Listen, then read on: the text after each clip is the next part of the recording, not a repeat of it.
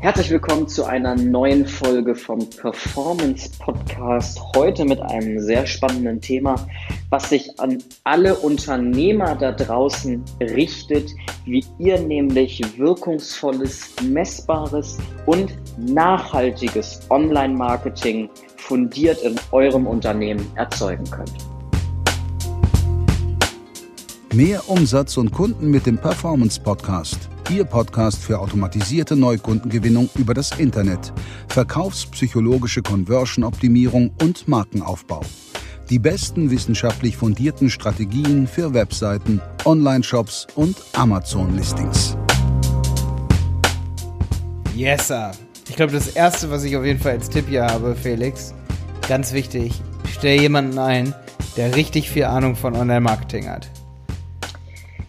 Ja, ähm, bin ich gespalten bei dir, weil das Problem ist, das wissen wir beide, richtig, richtig fähige Online-Marketer lassen sich nicht anstellen, außer du bist Google oder Facebook. Ja, vielleicht okay, noch Apple. Gesetz des Falles, du bekommst es hin, jemanden zu finden, wo du schon recht hast, was fast unmöglich ist. Ist unmöglich dann in der heutigen wäre es Zeit unmöglich. Okay, fassen wir also zusammen schon in der ersten Minute, finde ich super cool, weil wir wollten es heute extra kurz halten auch. Man kann keinen Online-Marketer, der es richtig, richtig drauf hat, einstellen. Das funktioniert nicht, richtig? Richtig. Weil der, der, on es, es stimmt auch, ich gebe dir komplett recht. Ich habe, äh, ist echt ganz gutes Intro von, von dem Standpunkt her gewesen, dass ich direkt was sage, was unmöglich ist. Ja. Aber wenn es möglich wäre, sollte man es machen. Und was man dazu noch sagen muss, du als Unternehmer oder in deiner HR, ihr könnt nicht beurteilen, ob dieser Bewerber fähig ist oder nicht im Online-Marketing, weil ihr selber von der Thematik gar nicht so tief drin seid. Vielleicht seid ihr oberflächlich drin, aber ihr könnt niemals so tief drinne sein, um beurteilen zu können, ob der Bewerber fähig genug ist oder nicht. Im Online-Marketing muss man rein rational reinschauen und schauen, was sind die Zahlen, Daten, Fakten, die dieser Online-Marketer bisher abliefert oder abgeliefert hat. So. Ja, und die meisten Unternehmen sind ja nicht mal an wirklich relevanten Standorten. Die sind meistens die Online-Marketer suchen, nicht in Ballungsstädten. Ja, ja die haben keinen attraktiven Standortvorteil. Viele, in NRW zum Beispiel sind sehr, sehr viele fähige Leute, das muss man schon sagen. Hamburg ja. oder Berlin, München, Köln, all die Großstädte mit Sicherheit.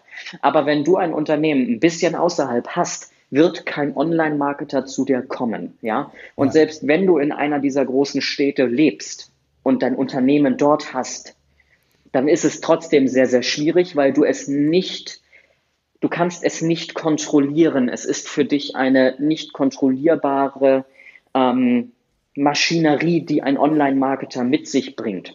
Und darum ist es so wichtig, und das ist leider der Tod von so vielen Unternehmen, ich hatte teilweise schon Geschäftsführer von mittelständischen Unternehmen, so bis zu 20 Mitarbeitern, die am Telefon wirklich den Tränen nahe waren, weil sie über drei, vier Jahre Online-Marketer, ein Case in dem Fall war das jetzt so, wo er, ich glaube, knapp drei Jahre einen Online-Marketer bei sich hatte, der keine Sales erzeugt hat, aber am Ende trotzdem nicht abspringen wollte und den äh, entlassen wollte, ähm, weil er schon so viel da reingesteckt hat. Und darum sage ich, es ist der Tod von jedem Unternehmen, wenn man diesen das Online-Marketing verschläft, sei es nur drum verschläft, weil man einen unfähigen Online-Marketer eingestellt hat. Von daher ja. ist es ganz, ganz wichtig an dieser Stelle, sich externe Profis reinzuholen, die den aktuellen Status quo bewerten können und die nicht nur, also die, die, die nicht nur in der Konzeption drinne sind, denn das machen ja viele, sondern die in der Konzeption, in einer Strategie, in einem Consulting ansetzen und bis hin zur Skalierung dabei unterstützen. Das ist relevant. Und das braucht nahezu jedes Unternehmen da draußen, die keine große Online-Marketing-Abteilung hat, wo sie wissen, klar, wir brauchen uns nicht unterhalten, Konzerne etc., die haben fähige Online-Marketer. Die haben auch das nötige Budget dafür. Ja. Die haben Abteilungen ich, dafür. Ich würde aber eher sagen, da ist es, genau. da ist es eher das Crowdwissen von einer Abteilung. Ja. Der Ja. absolut erfolgreiche Online-Marketer wird die letzten fünf, der wird die letzten 15 Jahre was ganz anderes gemacht Ja. haben. Der wird sich sein eigenes Produkt aufgebaut haben. Genau. Der wird in einem dicken Startup sich selber was aufbauen. Aber Ja. der richtig, der Online-Marketer, der, sag ich mal, auf einem Level ist, äh, wie, sag ich mal, ich will jetzt nicht mich selber nehmen als YouTuber, aber nicht ein Unternehmen. Und selbst wenn es Google wäre, und äh, selbst mit denen hatte ich schon mal Kontakt. Ich würde niemals, also auch auf dieser Ebene, wo jemand gesagt hat, hey, du könntest ja mal bei Google anfangen zu arbeiten und so, ne? Äh, ich würde dort nicht anfangen zu arbeiten. Ist einfach gar nicht so. 0,0 Prozent. Der Standard-Online-Marketer, der wirklich, sage ich mal, die Digitalisierung mitgenommen hat, der steht morgens um 10 auf, geht erstmal eine Runde joggen und der fängt dann irgendwann an zu arbeiten. Aber der, der, den findest du nicht. Danke für die Beschreibung deines Alltags, Malte. Bitteschön für die Beschreibung meines Alltags, ja. Also den Aber, Christ, ähm, ich weiß aber auch, ja. dass es halt bei den bekannten Online-Marketern in Deutschland und auch die Online-Marketer, die wirklich, äh, sag ich mal, was auf dem Kasten und eine gewisse Erfahrung haben.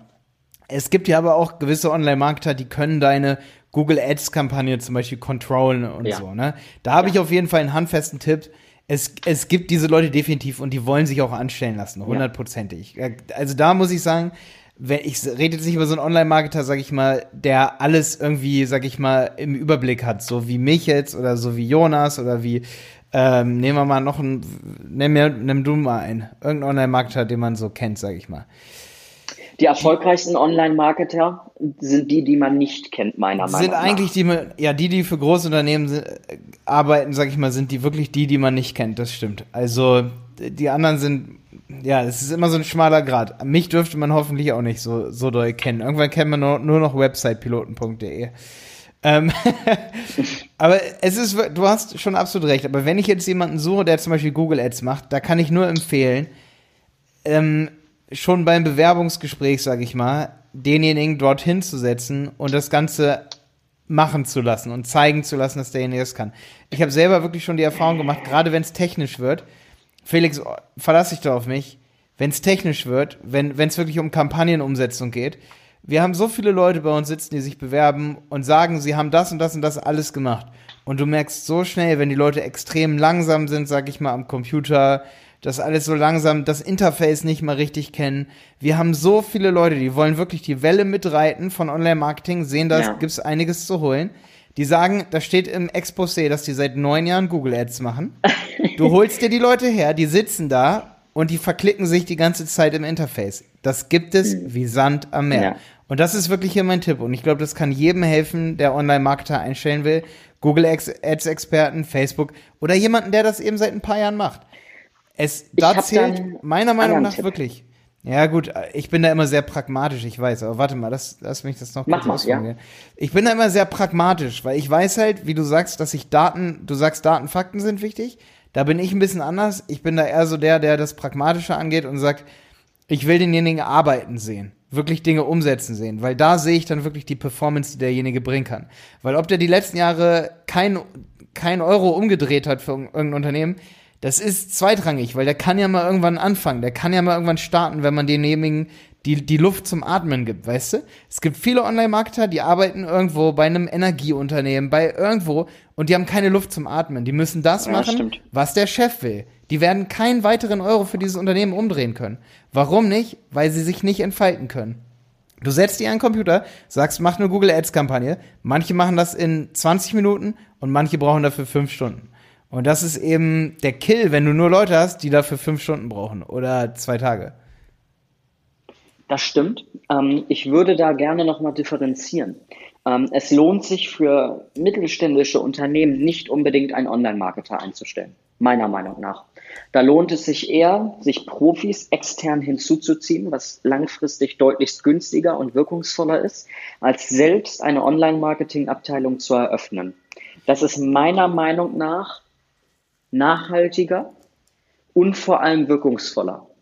Ja, Meine das Meinung. stimmt, ja. Aber sagen wir mal, du bist ein Unternehmen, sagen wir mal, ab, äh, ab einer Größe so von einer Million Euro Umsatz im Jahr. Sagen wir mal, du hast zehn Mitarbeiter, fünf bis zehn Mitarbeiter, 1,5 Millionen Euro Umsatz. So diese Größe, ne?